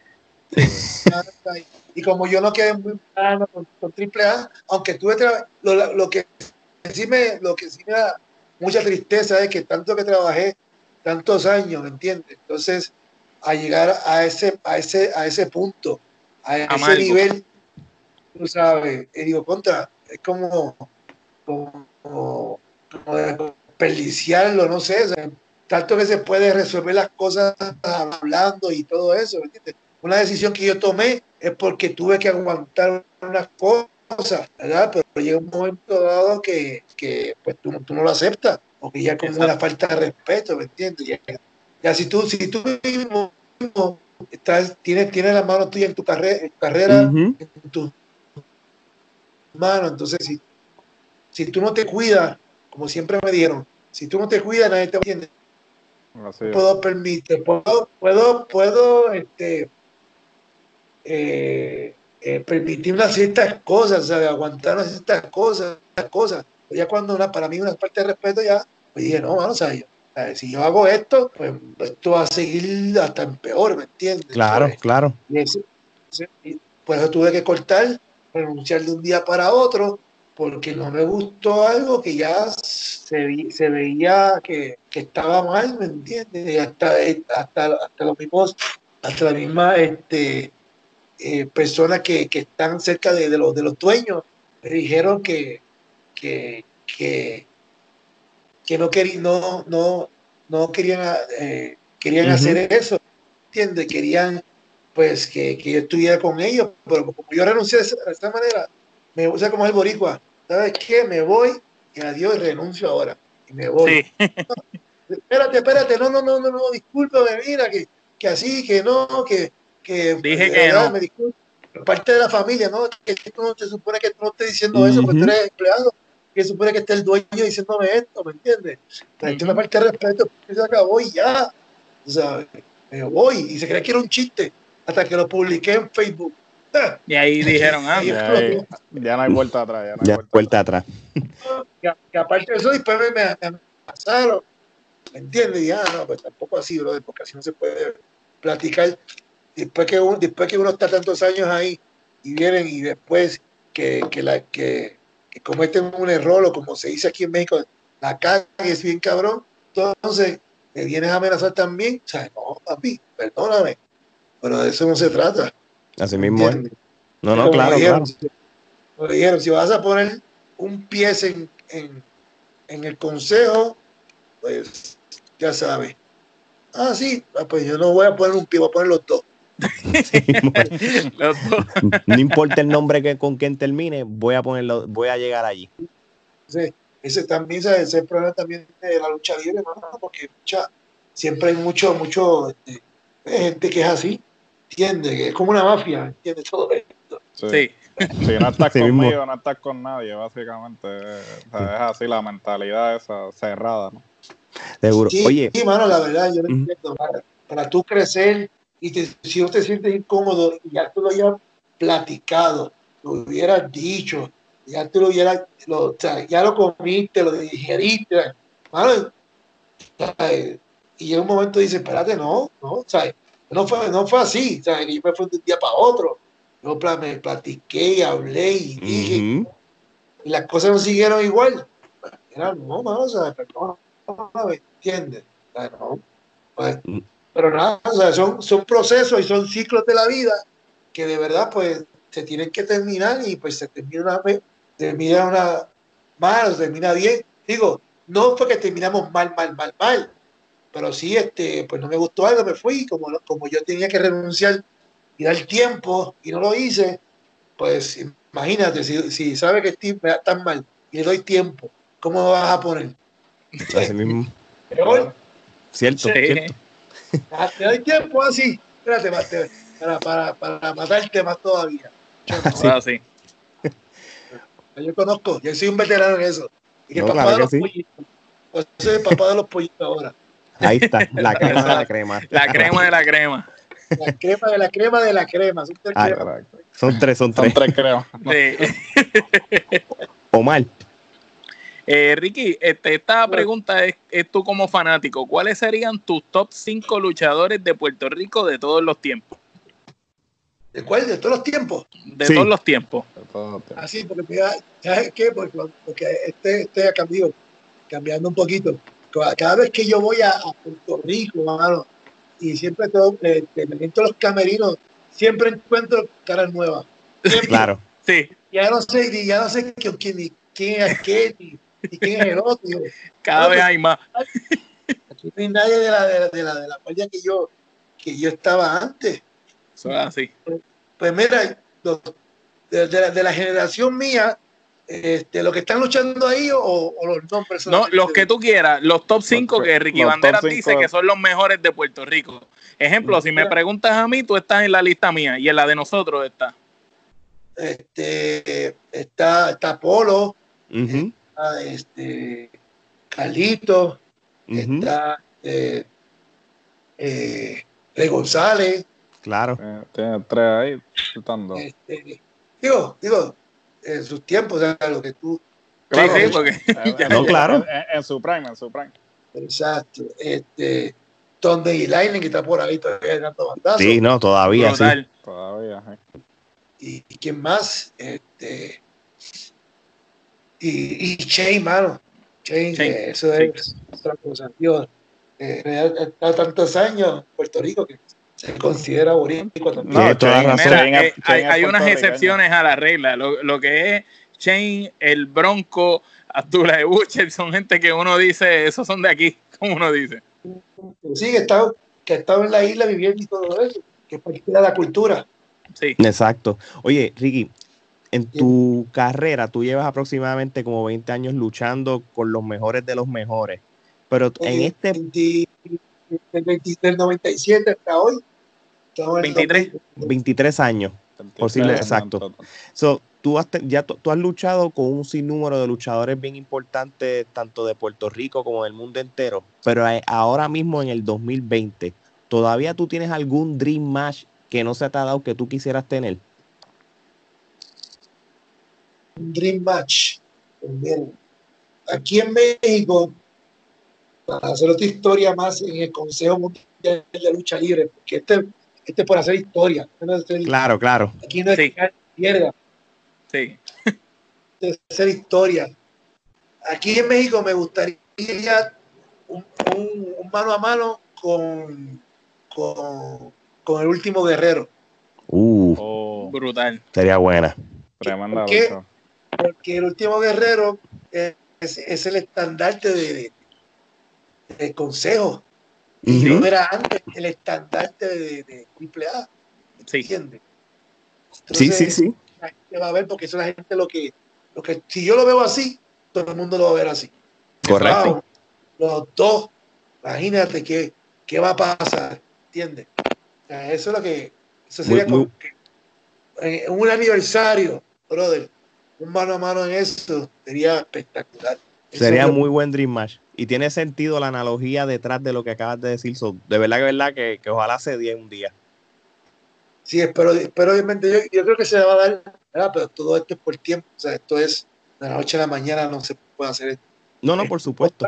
Otro, Dios, otro me, Dios Dream. Match, otro Dream Match es como en Estados Unidos como mil muertes con, con Cody Rhodes. ¿Entiendes? Uh, Uh, muy buena. brutal, brutal. contraste de estilo. ¿Me entiendes? O sea, es algo, algo eh, diferente, algo que la gente diga, wow, ¿sabes? Porque Cody sí se, se le mete, le mete bueno, ¿entiendes? Sí. Con- o con Omega, ¿entiendes? Ujú, Esa sería muy buena Esa lucha. sería sí. muy buena. Hacho, con Omega también brutal. Se, se, se- se matan, se van a matar ustedes allá arriba. Pero se da buena, ¿me entiendes? Y eso, y eso es lo que la gente, bueno, yo creo que son que yo creo que es algo que la gente le va a llamar mucho, le, llamaría mucho la atención. Ese No, tipo claro. de, todo el mundo sabe, todo el mundo sabe. Todo el mundo sabe cuál es el estilo de cada cual y, y es algo que, que, que es innovación, ¿entiendes? Algo que no, no se ha visto. No, no, no, no en grupo, no mano a mano. Mano a mano. para mí. No, claro que sí. Muy buenos Dream Matches que escogiste. Geraldo. Eh, eh, so, básicamente mencionamos anteriormente lo- los top 5 de Puerto Rico. Ahora los top 5 de todos los tiempos internacionalmente. No, o sea, aquí no hay, no hay frontera. O sea, tú escoge los que tú quieras. top 5 para mí, para mí, este, como luchadores. Eh, primero, te, te- te diría, Estados Unidos, eh, lo que era Bret Hart y Shawn Michaels, Ujú. son, brother, los papás de la lucha libre. Ah, sí, mano, la cosa brutal, ¿sabes? Gente que se movía y tenían, tenían una química brutal. Qué pena que pues todo lo que pasó, ¿verdad? Claro. Sí, eran algo Sí. espectacular. Este, aquí en México, eh, te puedo decir que, que el Negro Casa todavía hoy en día, hermano, Ah, no. Ujú. Negro Casa es una- No envejece. yo, he estado, Eh, yo he estado, yo he estado al lado de él y yo siento cuando ese, cuando la gente todavía a sus 62 años, la gente lo ovaciona y todavía se mueve. Es una cosa increíble, todavía. Ese es mi respeto. Condición Ujú. física. Sí, y- explico. Este, este, y en Japón, mano, también este, eh, este luchador que a mí me respeto que fue también para otra otra otra era, era Onita. ¿entiendes? Bonita. Sí. Tienes razón. Este, Un caballo. Este, y eh, ¿qué más te puedo decir? En Puerto Rico, pues, este, el clásico, este, está- también está Carlos Colón en sus tiempos. Sí, en ¿entiendes? su prime, sí. Sa- Sabio Vega en sus tiempos, tú sabes. Son, son, ah, son varios, son varios. No, no, claro, no, no. Oye, no, no. Sí. Está muy buena la lista. o sea, si ya la y lista es muy puede variada. Te fuiste variada, internacional de verdad. Por- Sí. Porque siempre hacemos la pregunta y siempre nos mencionan del mismo sitio. Tú te fuiste de verdad internacional. Me que- gustó, me gustó. que de verdad que ha sido la mejor poquito de- respuesta. Papi, estás hablando con el papá de los pollitos, nada más te voy a decir eso. Ya, seguro. no, no- que no se nos olvide. Ah, Geraldo. Bueno, pues ahora vamos. Ahora sí va a haber rating. Ahora sí que va a haber rating. Ahora Sí, sí, ahora ahora sí sí. que sí, ahora es que va a haber view. ahora sí que sí. Es la Biblia, porque no rating no, que por favor. sí, sí. Sí. Sí, va, que no haya problema después. muchos views. Este, so, básicamente, ahora vamos a una sección que se llama el toma y dame. Eh, la sección consiste en que te voy a decir unos nombres. Tú me vas a decir la primera palabra que te venga a la mente sobre esa persona.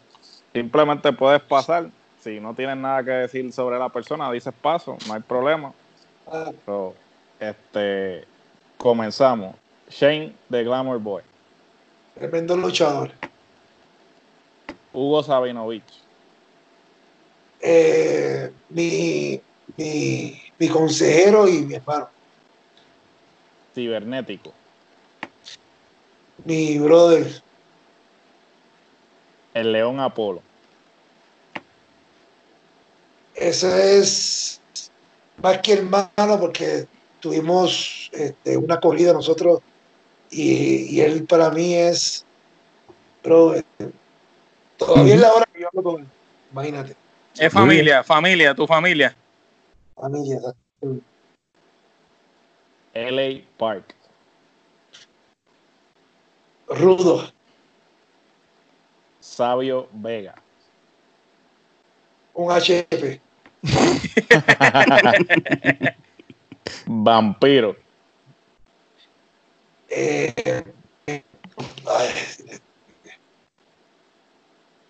¿cómo es? Este, me, me ayudó a, a- a entrar aquí a, a- a México.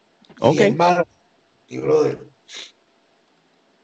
Mecha Wolf o Mr. 450, como se hacía llamar anteriormente.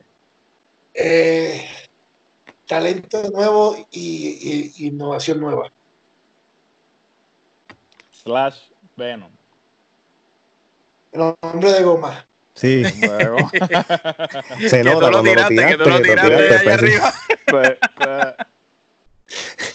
Victor de Bodyguard. Eh, wow, el de Bodyguard. Eh, sí, bueno, mi consejero, mi amigo, mi hermano, y, y de verdad que sí lo extraño mucho, Ok. porque si no fuera por él, como si no fuera por él, pues no hubiera entrado a la lucha libre como me había costado. Y si Ujú. que tú estás Con- con ustedes y, y él fue quien me dijo dónde había clases de lucha. Ok, que en paz descanse. que en paz descanse. Amén. Eh, el sensacional Carlitos o Star Roger, como se llama actualmente. Eh, no lo conozco mucho, pero sí, este, tremenda persona.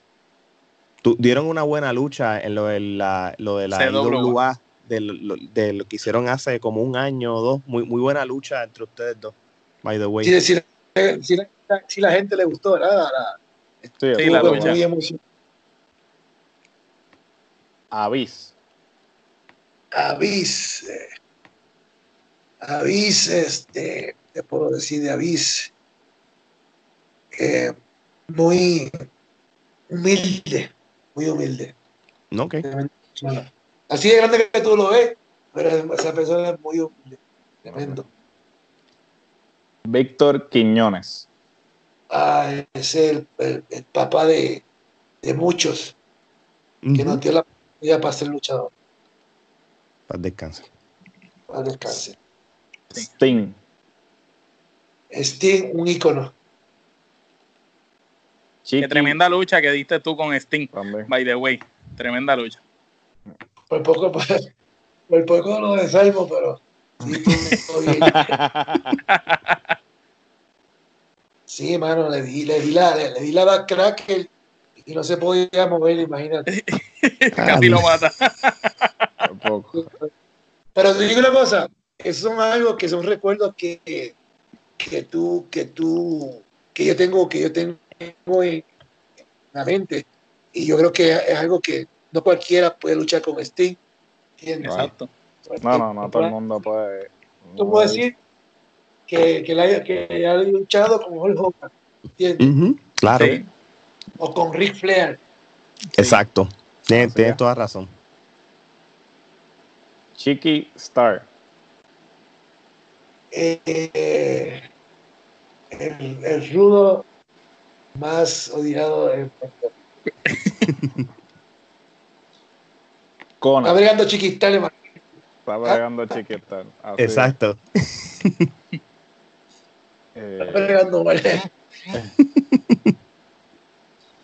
Conan. Haz una pregunta. Ajá. Ok, Sí, bueno, ah. De verdad, verdad. Eh, y para finalizar, el Mesías Ricky Banderas. Pues aquí estoy. pues eh, pues me considero como apasionado en la lucha, ¿entiendes?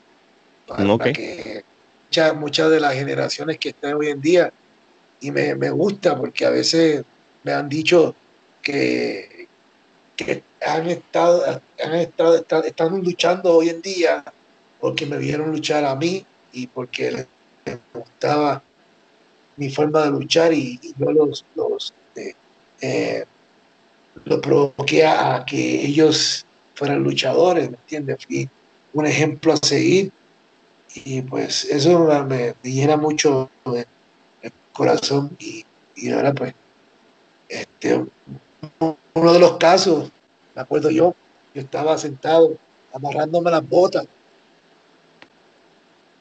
y, y me lleva, me, me llega Mecabuff Ajá. me dice, soy yo, este luchador y aquí, como yo no sé como tú, para, para irme para México, ¿qué me aconsejas? Tú sigue tu sueño. Y la verdad, lucha aquí, pero hay un momento dado que va a tener que salirse de Puerto Rico. Y así mismo fue. Hoy en día, pues, ha luchado conmigo, imagínate. Sí. Sí. Han dado tremendas luchas y, y, va bien. Sí, va bien. va bien. Ricky, ahora sí, vamos a las últimas preguntas. este, así que, Omar. Eh, sabemos que Mil Muertes en Mesías tienen similitudes, pero ¿qué diferencia tú podrías decirnos entre Mil Muertes y el Mesías? Pues del cielo a la tierra, la verdad. Este, ¿qué te puedo, te puedo decir? Te puedo decir una anécdota que sí, claro. es rapidita. Este, eh, han visto, yo he visto gente que habían trabajado conmigo eh, en la empresa AAA, vamos a, poner, vamos a ponerlo así, este, de, la, de la gente que trabajaba en mercadotecnia, que trabajaba en la oficina, y, es, y no sabían que Ricky Bandera decía, era mi muerte, aún teniendo los tatuajes. ¿Por qué? Porque la forma de luchar de Ricky Bandera es una cosa. Era diferente. Y, diferente a, la forma de luchar de Mil Muertes. Y no, y no sé cómo. Y mucha gente han tenido, tuvieron o todavía tienen, porque lo puedo también confirmar, que, que es muy diferente y no saben que soy yo. Aunque, aunque tenga los tatuajes. Imagínate para que tú veas, así que, que, para que tú veas el simbolismo de... ¿Qué diferencia? Toda completa. La forma de luchar, la forma de vestir, la forma de estar la máscara, este, de, proyectarte. todo completo. toda, la forma completa del personaje. No, ok. Ricky, ¿qué es lo próximo en tu carrera? Obviamente una vez termine esta pandemia, por supuesto. De mi carrera, hermano, pues empezar a trabajar. que ya llevo desde como dos meses que no lucho. Pero, pero ahora mismo estoy como, como le expliqué ahorita, este, estoy reseteando mi vida. Ok. Buscando eh, los puntos claves de, mi vida, qué está bien, qué está mal, este, qué voy a hacer, dónde estoy parado, qué tengo que valorizar más, este, y hacia dónde voy a ir este, y a veces eh, he pensado eh, eh, en, lo que, en lo que tengo que, que, hacer después del retiro. Yo en mi, en mi retiro ya no me queda mucho, ¿entiendes? No me queda mucho pues, para retirarme bien, ¿me entiendes? Tampoco quiero retirarme mal, ni tampoco puede ser ridículo, después de tanto sacrificio, ¿verdad? si Dios permite, que hoy, hoy estamos bien, pero mañana no sabemos. Cierto. si Dios lo permite, si Dios lo permite, antes que nada, pues digo, yo, yo para mí, este, ya no me falta como unos 5 o 6 años más y ya, ¿entiendes? 5 o 6 años más son casi 30 años de carrera, si lo vienes a ver. es, una trayectoria de tres décadas y, y, has hecho historia. Y, y podemos decir que si vamos a tu primera lucha, y vamos a las últimas luchas tuyas, el nivel siempre ha sido mejor. Tú sabes, hay muchos luchadores que cuando comienzan su carrera tienen un boom, son excelentes y cuando sus carreras están acabándose, las luchas empiezan a ser peores, peores, peores. Y en el caso tuyo, cada lucha tuya es mejor. Lo que pasa es que llega un momento dado de, esas personas que tú mencionas, que si yo lo he visto, que ya pues ya es cumplimiento nada más para ganarse el pan de cada día, ¿entiendes? Que no saben cuándo retirarse en su momento bien, ¿me entiendes? yo, no, lo que, lo, que no quiero es que yo sé que yo, eh, yo he, puesto mi, mi, cuerpo a los extremos a veces, ¿entiendes? Sí. Me tiraba yo de jaulas, me he tirado de, de, escaleras y todo eso, pues hay un recibo, ¿entiendes? Yo, admiro, yo admiro, te lo digo de corazón, brutalmente, yo admiro al Invader, hermano. a la edad que tiene. Sí. Yo quisiera, yo quisiera estar como él. Eh, eh, hace, hace no mucho se tiró entre medio de las cuerdas contra Thundery Lightning con el Bronco con 73 años. Claro, te digo, y son cosas que son bendiciones, brother, bendiciones. Pero ya, ya yo llego a un momento dado en mi vida que, que, que quiero hacer otra cosa diferente. ¿Entiendes? No, por supuesto. Eso, y eso es lo que, eso es lo que, eso yo tengo que darme cinco o seis años para pensar y empezar a trabajarlo desde ya, ¿entiendes? Claro, claro. Omar. El cuerpo, el cuerpo, el cuerpo en realidad solamente tiene uno y yo he tenido ya unas cinco o seis operaciones en mi cuerpo, ¿entiendes? Sí, hay que cuidarse. Mira, Ricky, exacto. Y tú teniendo la trayectoria que has tenido y la gran experiencia que tienes, ¿qué consejo tú le das a todo el que desea ser luchador pero le tiene miedo al fracaso? Pues te digo una cosa, el fracaso tiene que abrazarlo, porque todo el mundo, todo el mundo hemos fracasado, todos. La persona más exitosa que tú puedes, que tú puedes ver y puedes eh, encontrarte como actores, boxeadores, deportistas como nosotros, este, de todo tipo, tienen que tener fracaso. Si tú no tienes fracaso, si no te caes, no te puedes levantar y puedes aprender. Ah, ¿Cuántos, fracasos, hemos tenido del mundo? Esa es parte de la vida. Claro que sí. yo lo que, puedo decir, lo que puedo decir es que sigan su sueño, que nunca se dejen llevar por los haters, tú sabes, por los no sayers, como dicen, que no, no puedes o no, o, no hagas esto, o, tú, no, tú no puedes hacer esto. O sea, si tú lo sientes, si es tu sueño, pues adelante. Mi mamá, mi mamá, mi mamá fue la primera la que me dijo a mí, yo te, te veré algún día como bagger, ¿me entiendes? Imagínate. Cuando yo me oh, metí a la, lucha libre. No, ok, ok. Así, así, me dijo, no vas a sacar nada con ese deporte, no vas a sacar nada, estás perdiendo tu vida.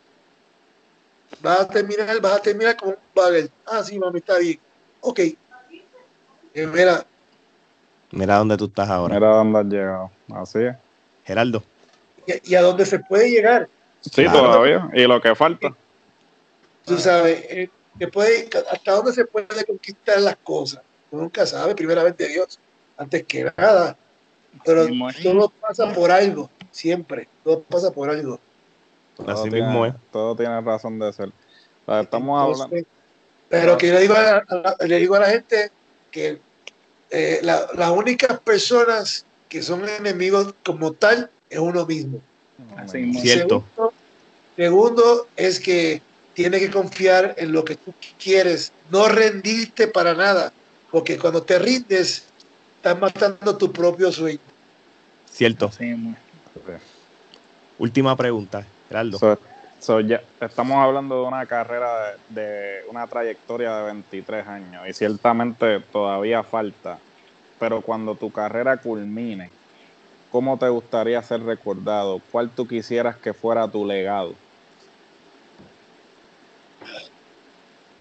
Pues el, legado mío quiero que sea que, es, la historia, ¿me entiendes?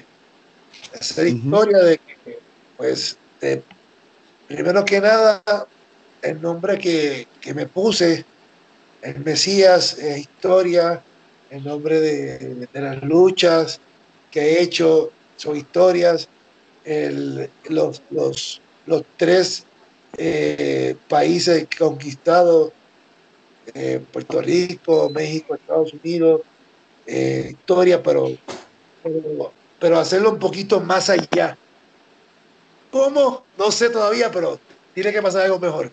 ¿Entiendes? Eso es así. Y, sé, y, sé, y, sé, y sé que sí, sé que sí.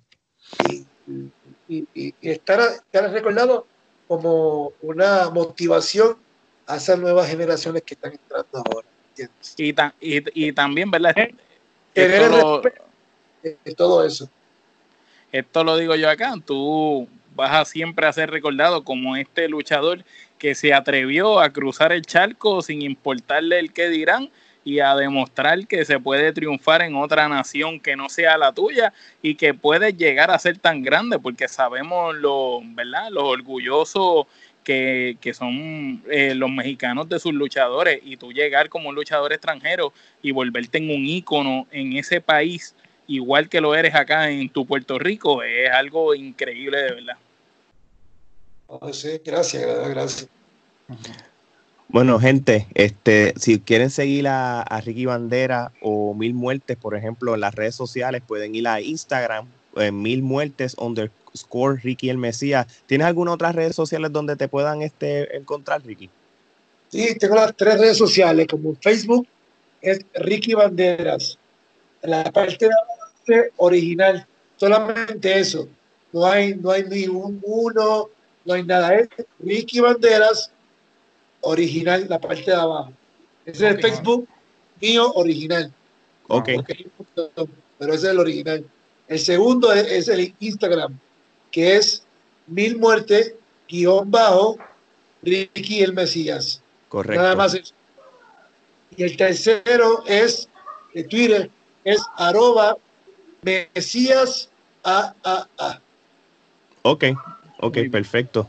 Bueno, gente, y a, y a los que quieran este, seguir este, escuchándonos, viéndonos o siguiéndonos, la Trifulca Wrestling Media en Instagram, Trifulca Wrestling Podcast en, Facebook, Trifulca Wrestling Media en YouTube y también en Twitter. Así que, Ricky, de verdad que te agradecemos el tiempo que sacaste con nosotros, la pasamos súper bien. Este, yo creo que hemos, hemos escuchado de ti tu evolución que es prácticamente como queremos llamar a esto, es la evolución tuya de la lucha libre en una trayectoria de 23 años.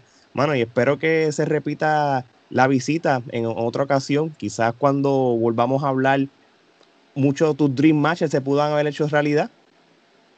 O se podrán, nunca sabes, nunca digas nunca. Exactamente. Gracias, Ricky. gracias por sacarle tu tiempo para eh, compartir con nosotros y poderle llevar, ¿verdad?, a la gente, digamos, tu trayectoria resumida en, por segmento y muchas gracias, ¿verdad? así que... Gracias a ustedes, cuídense mucho, así que cuídense mucho, así que saben cómo está todo esto, esperemos que todo termine pronto, primeramente Dios, y cuídense mucho. Y gracias a todos ustedes y a esa fanaticada de Puerto Rico que siempre es gran apoyo. Seguro que sí. Gracias. Bueno, de parte de Alex, Geraldo, Omar y Ricky Bandera, esto es hasta la próxima. Gracias.